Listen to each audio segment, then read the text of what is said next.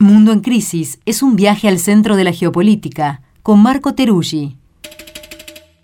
Un contenido especial de Crisis en el Aire que se transmite en vivo los sábados de 8 a 10 de la mañana por Nacional Rock, FM 93.7 y podés escuchar todos los domingos en formato podcast. Mundo en Crisis, un viaje al centro de la geopolítica.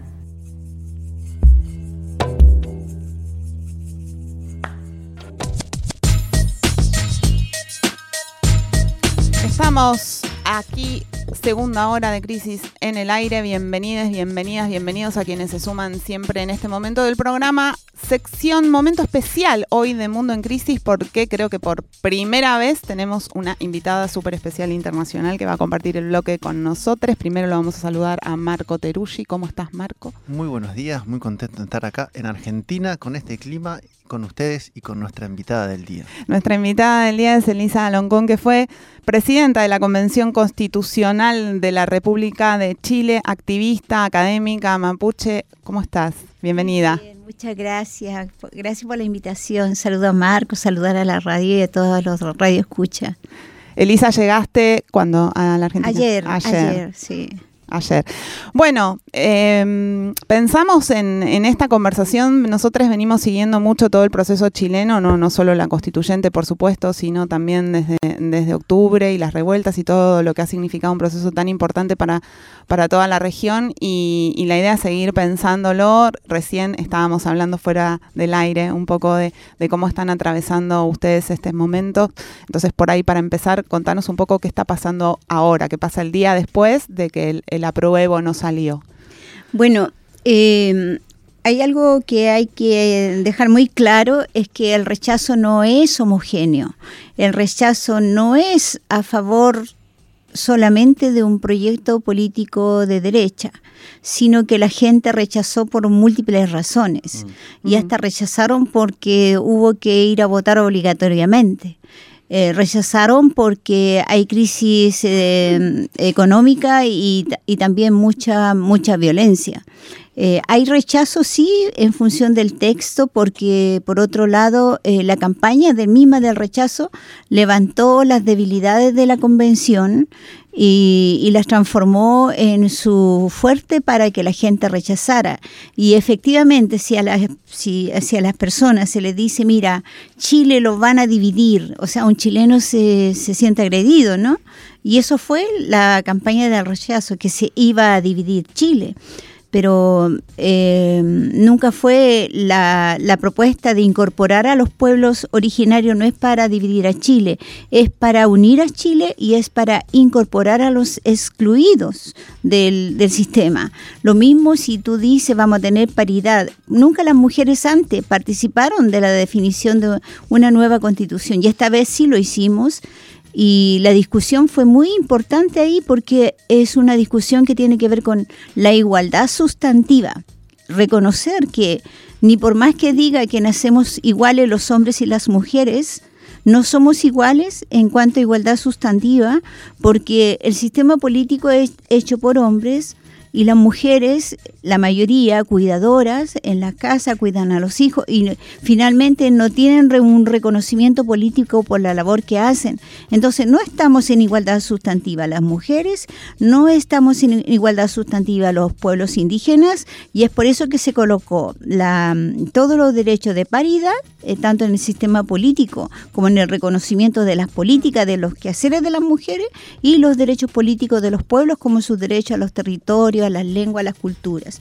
Entonces, después de eso, eh, con ese 66% de rechazo, eh, las personas que hemos encabezado la discusión hemos reflexionado, hemos analizado, estamos en proceso profundo de ver cómo se va, retoma de nuevo el proyecto, porque es difícil, mira, venimos de un estallido social y un estallido social que sí fue pluri eh, ampliamente pluralizado. Las voces que nunca estaban llegaron y incluso en plurinacionalidad el estallido social se hizo con banderas, se hizo con lenguas indígenas. Entonces teníamos nosotros en la mente una sociedad chilena que estaba cambiando, que ya no quería continuar oprimiendo al otro. Entonces lo que llegó a, a configurar el rechazo como te digo, una muy buena campaña de nuestros opositores con mucho dinero y debilidades nuestras, debilidades nuestras en términos también de forma, porque, porque las personas que llegamos ahí nunca habíamos no, no, sabíamos lo que era un proceso constituyente, ni siquiera cómo se, el comportamiento de los constituyentes dejó mucho que desear, no digo de todos, pero eso manchó mucho profundamente el proceso y la, y la, los, eh, opositores se, se eh, basaron en la forma y en el contenido. Entonces eh, rechazaron y destruyeron, por ejemplo, al mensajero que éramos nosotros y destruyeron el contenido. De esa manera, como instalando estos lenguaje desinformativo de que Chile se divide. Entonces, ¿qué hace hoy día? ¿Qué pasa hoy día? El gobierno inmediatamente, el presidente Boris llamó a convocar, convocó a un nuevo proceso eh, constituyente y, le, le eh, con, la, con los parlamentarios, los parlamentarios y los partidos políticos. Toda la campaña del rechazo fue hecha diciendo que van a iniciar un nuevo proceso constituyente, por una mejor, lo dijo la derecha. Y hoy día que se están en estas negociaciones, eh, Chile Vamos, que es la coalición de derecha, está eh, ya no quiere entrar al proceso, está cuestionando de que no es necesario. Entonces, bueno, eh, están entre el tire y el afloje. De repente aparecen como que ya hay algunos acuerdos, pero al otro día se cambian. Ayer se decía de que eh, se va a convocar un proceso constituyente con convencionales electos y dentro de eso eh, también iban a tener derecho a voto los asesores técnicos, porque antes éramos solamente los convencionales electos los que tenían derecho a voto. El tema indígena se ha dejado así en el patio trasero. No lo han tocado todavía, eh, no han querido incorporarlo y lo que se rumorea es que van, en vez, nosotros éramos 17 escaños, somos nueve pueblos originarios, eh, que, iría, que se pondrían a dos o cuatro escaños a lo mucho. O sea, la reducción es última. Y bueno, pero cualquiera sea la situación, estamos hablando de mejorar la democracia, porque venimos de una democracia instalada en dictadura y aunque pasaron todos estos años de gobierno democrático, nunca pudieron cambiar el fondo de la constitución de la dictadura. Entonces, si hablamos de democracia, yo creo que los, lo más ético es que todos los pueblos entremos a participar de este proceso, porque no nos pueden seguir excluyendo. Estamos en el siglo XX siglo XXI y ya la gente eh, lo ha señalado. Nosotros hicimos eh, eh, una arremetida en la decisión de la política chilena. Fuimos rechazados por todos los factores que te digo, incluyendo racismo, pero eso no quita la experiencia de un pueblo que se sentó a dialogar de igual a igual con el otro para tener una, una mejor democracia y dentro de esa fortalecer el Estado de Chile. ¿Qué tal? ¿Cuántas cosas? Yo tenía un montón de preguntas que ibas contestando a medida que hablabas. Sobre todo, digamos, cómo se evalúa lo que fue la convención en base a cómo se está pensando en lo que sigue. ¿Por qué digo esto? Recién decías que hay un sector de la derecha que está pensando en, en todo caso, ir a una nueva convención, pero quitando la dimensión de un espacio abierto de participación, que fueron sobre todo las listas de independientes, donde entraban personas por fuera de los partidos políticos. Daría la impresión que quieren volver a cerrar eso, que entren lo que llaman expertos, o sea, más pequeña, sin la participación, sin esta forma de ensayo, que es un poco lo que vos decías, de repente muchísima gente que eh, llegó a la convención. Entonces también un poco reivindicar y un poco en ese sentido tu experiencia, lo que fue esa convención, porque ha sido muy denostada, incluso a vos te han atacado personalmente, ha habido toda una política para decir, bueno, el problema fue la convención. Entonces, un poco rescatar lo bueno de esa convención, porque fue la primera experiencia de esa naturaleza en Chile, y atado con eso, ¿Qué te parece que eh, de lo que tenía el texto de la Constitución, pues efectivamente sí tiene mayoría, tiene eh, posibilidad de ser, digamos, aprobado y en qué aspectos no. Y me refiero puntualmente a la cuestión de la plurinacionalidad.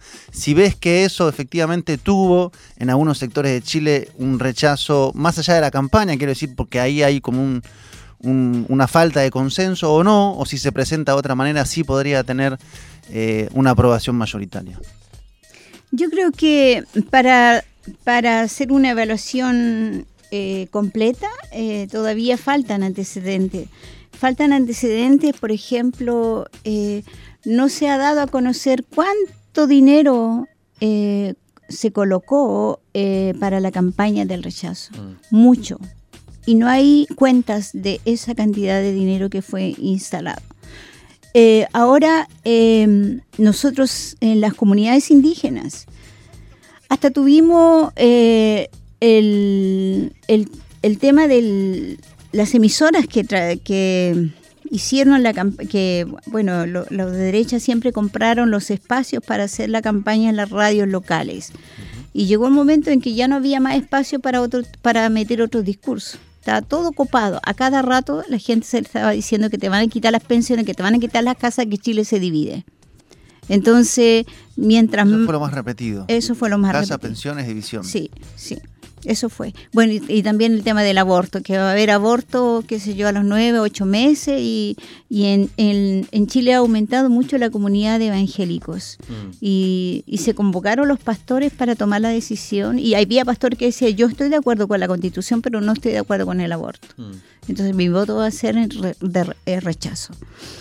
El tema es que tenemos, por otro lado, en contra toda una falta de educación cívica. No existe la asignatura, por decir, de educación cívica. La gente no tiene, eh, no tiene como la instalado en el cuerpo que tiene derechos sociales, porque nunca lo hemos tenido. Entonces Chile es un país un poco oscuro, corriendo, todos estábamos endeudados, todos hacen el trabajo para pagar las deudas y así se va formando una cultura inmediatista y mira, hay gente de que lo único que tiene es su trabajo. Por mal trabajo que tenga, eh, es su trabajo con el cual vive porque siente que no tiene más ayuda. Entonces esa persona que el mismo sistema le empujó a decir, mira, tú eres, eh, y, a, todos nos pasa, cada uno termina siendo eh, como el, el explotador de sí mismo porque trabajamos, y nosotros la misma convención trabajamos eh, tres años en uno. O sea, en la cantidad de autoexplotación que, que, nos costó fue impresionante. Entonces, en ese contexto sociológico en que nos estamos viviendo, producto de una sociedad neoliberal a ultranza, se ha perdido mucho de nuestra condición humana, muchos de nuestros derechos sociales y la gente, lo que hace, la mayoría de la gente, yo pienso en ese 6 millones de personas que votó rechazo, eh, está pensando en muchas cuestiones del diario vivir. O sea, si es algo pequeño, lo mantengo, lo mantengo y con esto sigo viviendo. Entonces, eh, el tema es que para una evaluación, mira, decir de que la, lo que queda, lo que queda, que aquí nosotros tenemos esta propuesta de nueva constitución, es importante y para la ciudadanía chilena de que aquí, eh, y lo han dicho, de que aquí hay un proyecto político de derechos sociales, de derechos humanos, un proyecto político para ampliar la democracia, eh, los grandes principios que están instalados en, este documento eh, van a servir para la juventud, para los chilenos, para los que quieran avanzar en los derechos sociales. Obvio que no va eh, a servir por la clase, para la clase política, mm. porque la misma clase política, senadores, se permitieron decir de que aquí instalamos ciudadanos de primera y segunda categoría. Y eso es mentira, eso es una manipulación de información. Entonces, yo espero que esos senadores en algún momento digan, mira, o sea, aquí eso, eso no era, esa era una, desinformación. Mm. Eh, pero no lo han hecho porque habían intereses eh, personales de los propios de la propia clase política que ha sobrevivido durante estos más de 30 años con este tipo de democracia y le ha ido bien. Le ha ido bien en términos de que han mantenido su fuerza política, han mantenido su estatus de vida, pero sí alejado de la ciudadanía. Entonces, eh, hay, y, el, otro, el otro componente importante es que nunca antes habíamos tenido una instancia eh, política tan diversa que representaba la diversidad de Chile dialogando. Nunca antes los pueblos indígenas habíamos entrado a dialogar con los no indígenas en función de derechos y esta vez lo hicimos. Entonces, creo que esta, esta propuesta de constitución rechazada va a ser una base de inspiración, no solo para Chile, también lo va a ser para América Latina, también lo va a ser para afuera, porque hay un proceso democrático auténtico, auténtico genuino. Eh, ahora, ¿qué queda?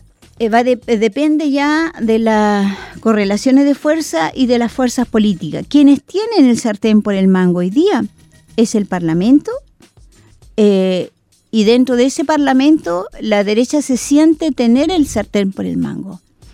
de que ellos van a definir los contenidos y se está diciendo, hablando mucho como en la misma línea de la constitución de Pinochet. Eh, Chile es, es, es, único e indivisible. Nosotros entendemos que es único e indivisible y nosotros tampoco estábamos en la línea de dividir Chile.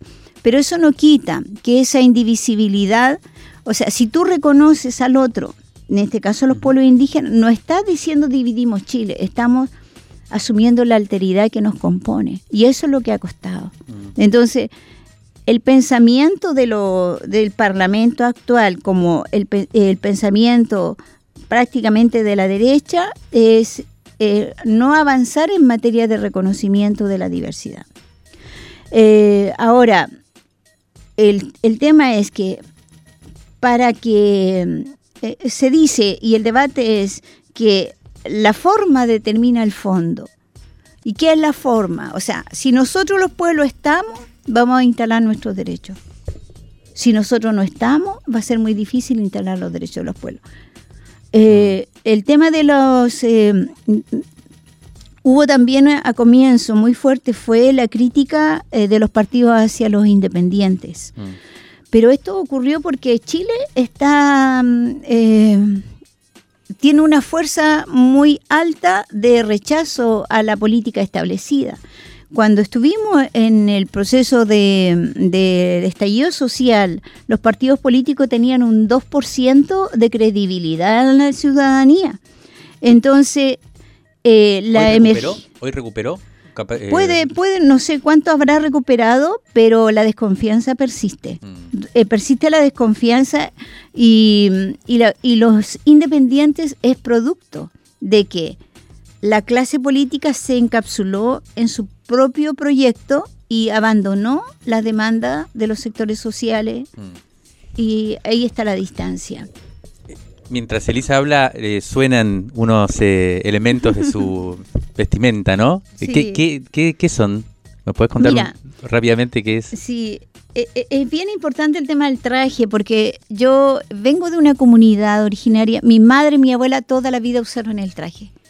Y yo, cada hito importante de mi vida, fui incorporando el, traje. Cuando me recibí en la universidad, yo soy profesora de inglés, eh, fui con mi traje, en vez de ir con otros, yo fui con mi traje.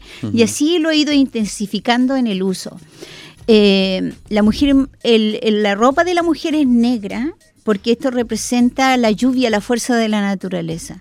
Y todo lo que es la platería eh, está conectado a la feminidad porque tiene que ver con los reflejos de la luna el color del, brillo que te da la luna. Es el tema de la platería. Entonces, la platería en el fondo es una protección. Y los ruidos, estos son siempre ruidos de la platería, o sea que prácticamente de la naturaleza que sirven de protección.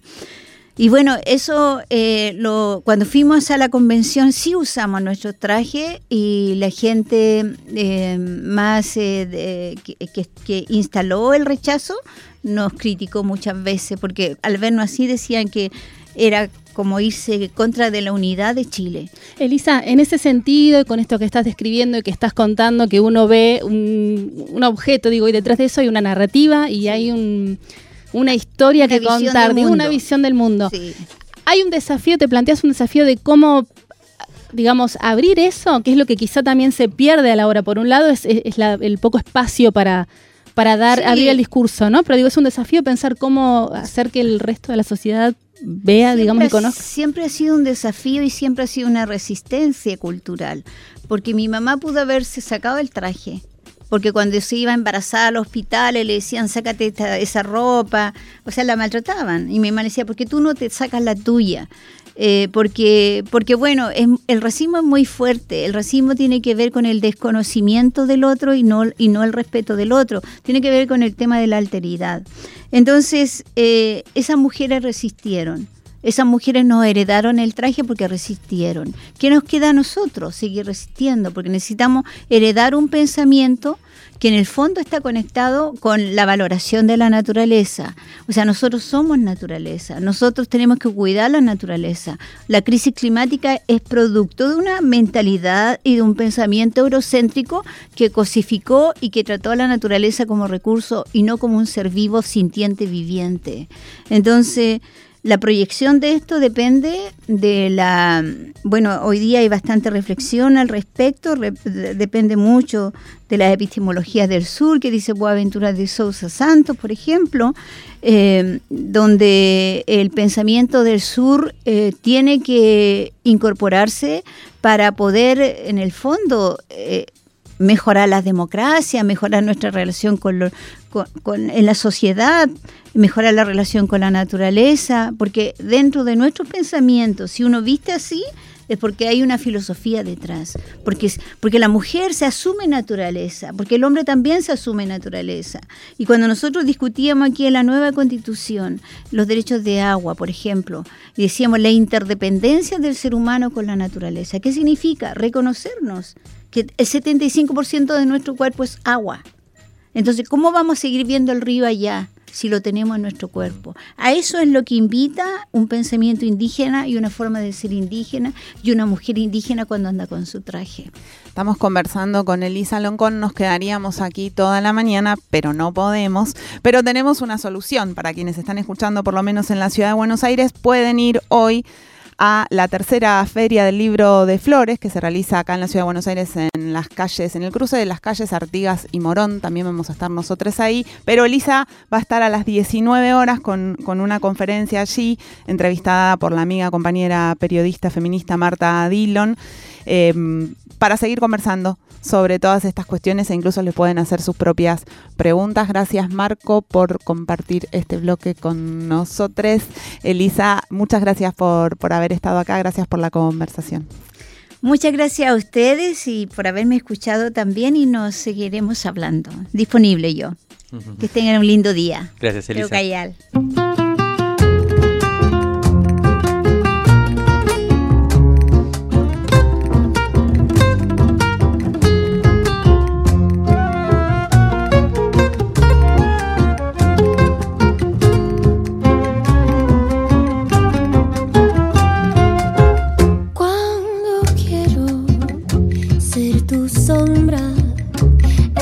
Quiero,